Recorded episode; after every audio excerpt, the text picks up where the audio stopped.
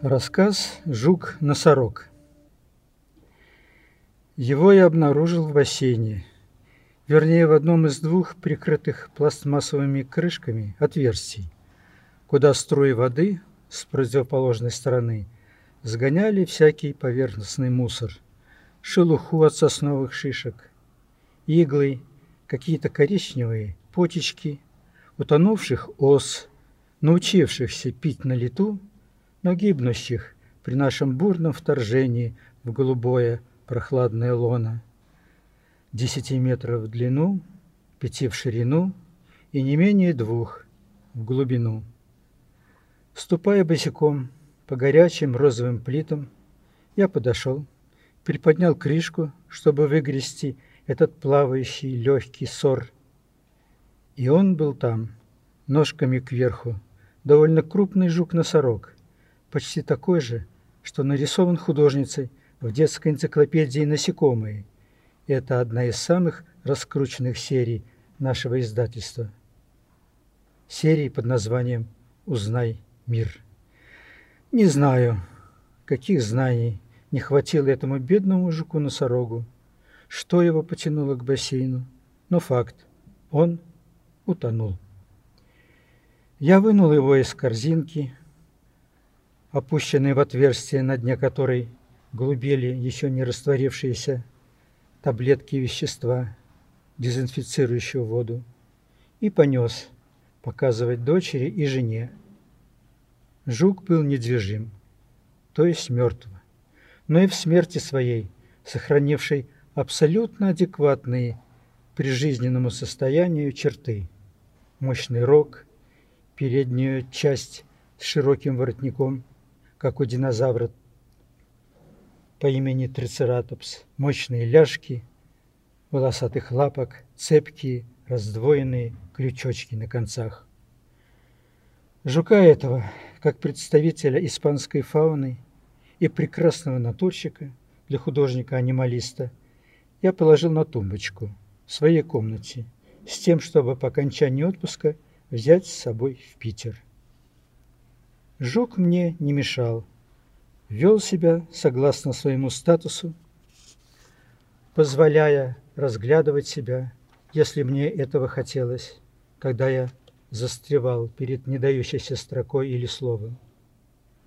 Я жил на втором этаже, в отдельной комнате, с видом на сад и бассейн, а прямо перед террасой, которая во второй половине дня частично сдавалась на пару часов лучам знойного солнца росла огромная сосна, в чей оранжево-зеленый испод стволы, ветки, хвоя упирался мой взгляд, едва я утром открывал глаза. В этом отдельном райском сосновом мире проживали белки, сороки, пара горлиц и еще какие-то невзрачные птички, меньше воробья. Каждое утро – чирикавшие мне одно и то же на скороговорке испанского «Феста, феста, феста!» Что есть праздник по-нашему. Так оно, в общем, и было. Только вот жуку-носорогу не повезло. На четвертый день я, сам не зная почему, взял этого жука и вынес на террасу, прямо на солнечный свет, почти горячий, но еще приятный, утренний. Вспомнив, что насекомым для движения нужно тепло, так уж устроена их мышечная система, я положил жука на нагретую плиту камня лапками вверх, и произошло то, что и предполагалось в теории. Жук стал шевелить своими передними конечностями. Едва-едва, но вполне различимо, словно приветствуя меня из того мира, в котором он в основном пока и пребывал.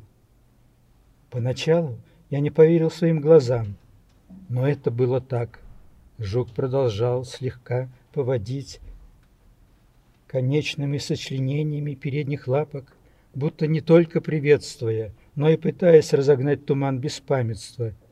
перед своими глазами. «Он жив!» – заорал я и позвал жену и дочку. Обе подтвердили мои наблюдения, и дочка побежала на кухню готовить жуку питательный бульон из апельсинового сока с добавкой сахара. Как-никак, у жука давно не было и маковой росинки во рту. Мы поместили жука прямо в блюдце с питательным раствором, всеми шестью лапами в него, четыре из которых, к сожалению, оставались пока неподвижны. И он, совершенно явно, приникнув к ртом к лужице, стал ее пить. Он выпил ее почти всю, после чего замер, как заснул. Дочь отмыла его чистой водой от сладкого, заодно и само блюдце, чтобы не привлекать сладкоежек ос, и постелила жуку постель из, лепет... из лепестков роз, что одна за другой цвели и опадали по всему саду. Дочь ушла, а я сел снова за работу. Написав странички полторы романа, который я без видимого прогресса мучаю уже девятый год, я снова отвлекся на жука, подумав, что если он проснется, то полный сил, отдохнувший и посвежевший, непременно удерет. Потому подошел и перевернул его на спину ножками вверх. В такой позиции и здоровый жук не перевернется, пока не зацепится за что-нибудь близлежащее. Не то, что наш бедолага. Жук не протестовал, так и лежал на спине, задрав все лапы вверх, что можно было трактовать трояко, как мольбу или выражение радости жизни, или полную капитуляцию. Утром следующего дня я вынес его под солнечные лучи, и жук снова зашевелился. Причем не только лапками, но и передней своей частью, поводя ее из стороны в сторону, как запасной футболист, готовящийся к выходу на поле. Дочь немедленно принесла ему завтрак из тех же блюд, и жук, если вчера он пил чуть ли не лежа на брюхе, то сегодня, упираясь в фаянс передними лапками, стал медленно по носорожьи наклонять свою могучую переднюю часть, так что даже приоткрыл желтоватую перемычку своего мягкого тела между жесткой темно-коричневой хитиновой оболочкой, хорошо защищенных верха и низа. Был он немножко похож на рыцаря, закованного в латы, вернее, на его рыцаря, бронированное средство передвижения. Впрочем, на носорогах, кажется, не воевали. На сей раз он выпил не так много, как вчера, и снова замер, не распрямляя туловище. Сон жука, видимо, создавал особую атмосферу в моей комнате, тонкий мир, в который я окунал кончик гелевой ручки, чтобы почерпнуть оттуда недостающие мне слова и оттенки образов. В тот день сочинялось особенно легко и празднично. Но на следующий день снова начались творческие проблемы. Как мы с Жуком уже условились, я вынес его на террасу под тепло. Жук не шевелился. Мы приготовили ему завтрак. Жук не проявил к нему никакого интереса. Мы отнесли жука вниз и показали хозяину дома, для которого, чтобы заглянуть в тонкий мир не требовались никакие жуки. И услышали от него, так он у вас мертвый, муэрто. Поскольку это прозвучало почти так же, как по-русски, то было вдвойне убедительным, хотя мы и пробовали поначалу возражать, говоря, что еще недавно он пил, шевелился, поводил плечами, но муэрто с улыбкой был нам ответ. И в конце концов нам пришлось с этим согласиться. Для перевозки в Россию я положил жука в коробочку из-под флакона для глазных капель. Я не знал, должен ли заполнять таможенную декларацию по поводу перевозки столь экзотического существа. Но когда наши чемоданы не прибыли вслед за нами в Пулково-2, грешным делом подумал, что все это из-за жука, которого обнаружили электронные средства таможенного контроля. Впрочем, на следующий день чемоданы нашлись, и жук оказался там, где и должно. Теперь он лежит, не оживая, на полке в гостиной, уже не ожидая, что когда-нибудь его нарисуют. Да, занятно, что по-русски и по-испански слово «мертвый» звучит и пишется почти одинаково, явно из санскрита. А вообще глаголы «жить» и «умереть» в испанском языке весьма близки друг другу по форме и звучанию.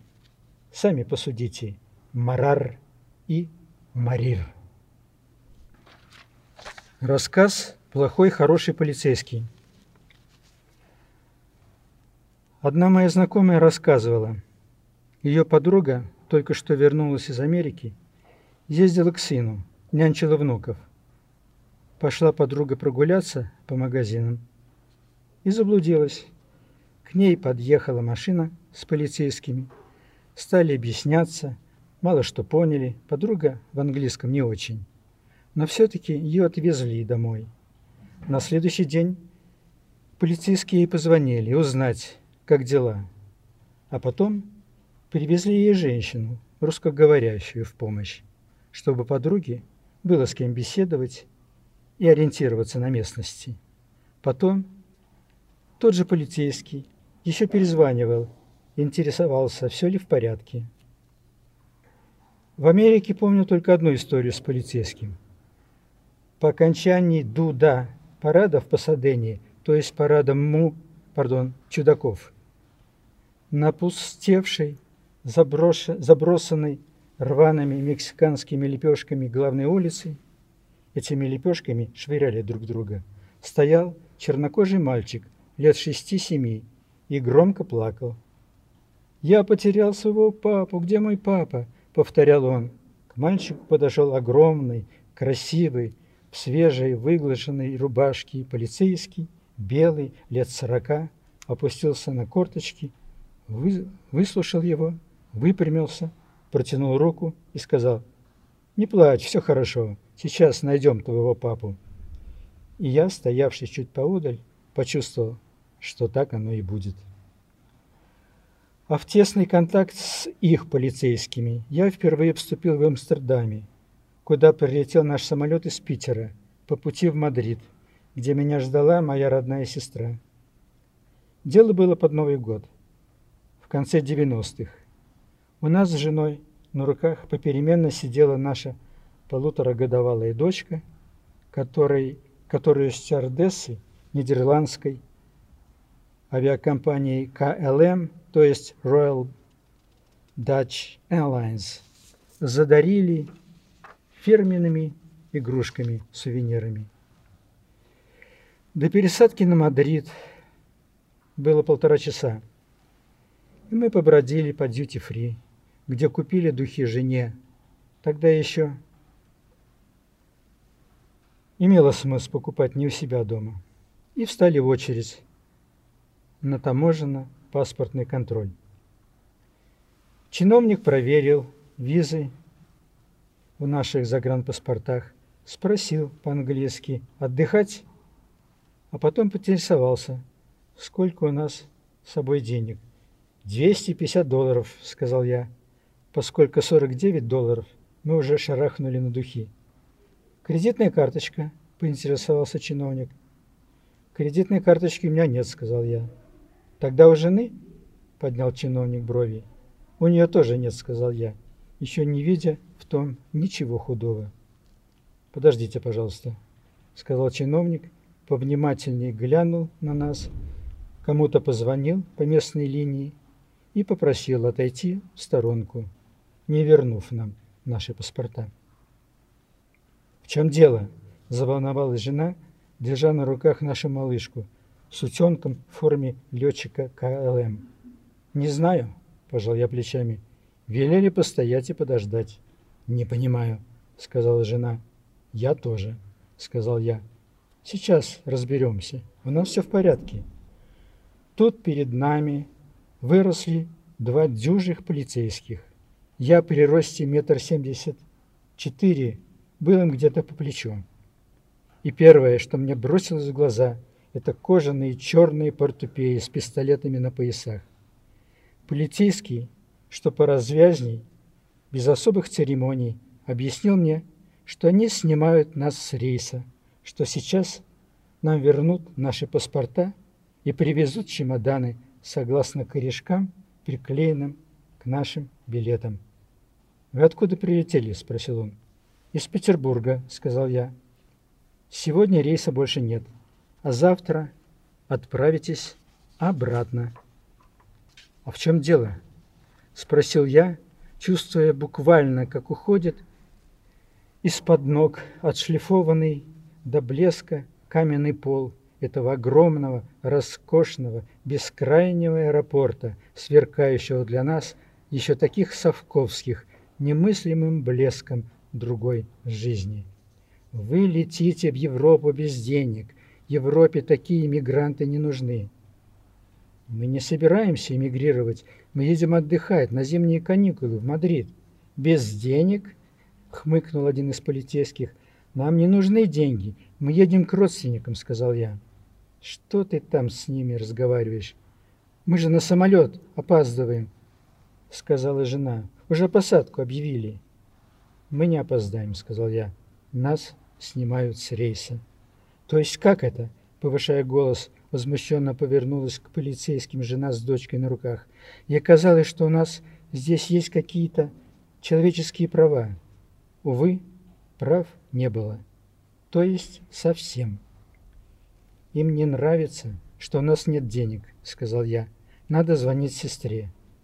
Тем временем подвезли наши чемоданы, и именно их появление означало полное изменение нашего статуса. Из белых европейцев мы превратились в серых маргиналов, во второй сорт. «Что же это такое, вот сволочи!» — сказала жена. «Они что, не видят, что у нас маленький ребенок? Ей же спать нужно, есть!» Похоже, полицейских это ничуть не заботило. «Пойдемте, здесь вам не положено оставаться», — сказал полицейский, тот, что поразвязней. «Следуйте за нами». И мы последовали, жена с ребенком и я с чемоданами на тележке, как бы уже не пассажиры, а скорее арестованные. Так мы и шли за двумя полицейскими, изредка ловя на себе вопросительные взгляды свободных европейцев. Нас перевели к какой-то клетке, за которой маячило несколько смуглолицых, видимо, тоже перехваченных иммигрантов в национальных одежде, по виду пакистанцев. «Послушайте», — сказал я, плохо представляя нас в компании пакистанцев, — «это недоразумение. Мы летим к моей родной сестре. Она живет в Мадриде. Она ждет нас. В любом случае, я должен сейчас позвонить ей и объяснить ситуацию, чтобы она не волновалась, она же встречает нас. «У вас в Мадриде сестра?» Включился, наконец, второй полицейский. «Она там живет. Она подана Испании. Тогда вы должны представить доказательства, приглашение от нее и подтверждение полиции о том, где она проживает, и подтверждение банка о том, что ее средства позволяют ей вас принять». «Я сейчас этим займусь», — сказал я. «Я ей позвоню». Только куда она пришлет эти данные? У вас есть факс, номер факса, куда она пришлет все, что нужно? Полицейские переглянулись при таком неожиданном повороте. Похоже, я не блефовал. И дали мне номер факса. «В течение часа я все улажу», — сказал я. «Только я не могу оставлять здесь жену с ребенком. Позвольте нам вернуться наверх, в зал ожидания». Полицейские позволили. «Сволочи, скоты!» — бормотала жена, идя рядом, пока я катил нашу поклажу обратно. «За людей нас не считают. Что ты им сказал?» «Что буду звонить сестре, объяснять ситуацию». А ситуация заключалась еще и в том, что дело шло к вечеру, суббота, значит банки уже закрываются, а без справки из банка... Оставив в зале ожидания жену, где мы уложили дочку на свободную скамейку, я помчался покупать телефонную карточку. Только бы сестра была дома. И она еще была.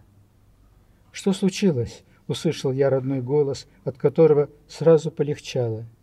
«Мы как раз собирались ехать за вами в аэропорт». Я, как мог, изложил ей происходящее и объяснил, что от меня, то есть от нее, требуется. Дал номер полицейского факса. «Боже, какой ужас!» — сказала она. «Хорошо, я сейчас этим займусь. Только...» «Что только?» — спросил я. «Ничего», — сказала она. «Позвони мне через час. Я могу сама куда-то тебе позвонить?» «Нет», — сказал я, — «только я». Мобильники, как и кредитки, у нас с женой появились позже. Дочка не спала, и мы сходили в буфет, где оставили еще 30 долларов на соки и какие-то уже не лезущие в глотку сэндвичи. Через час я позвонил. «Ситуация тяжелая», — сказала сестра. «Все закрыто. То есть нет тех людей, у которых печати. Суббота, сам понимаешь, люди отдыхают, уехали за город. Но должны же быть всякие дежурные той же полиции. Дежурные есть, печати нет. Печати закрыты до понедельника. Это невозможно, взмолился я, почувствовав, что она чуть ли не готова уступить равнодушному чиновному миропорядку. Неужели мы должны из-за этой глупости возвращаться домой? Я попытаюсь, помолчав, сказала сестра. Хотя мы все живем в мире глупостей. Мы подняли на ногу всех друзей, всех, кто имеет хоть какое-то отношение ко всему такому.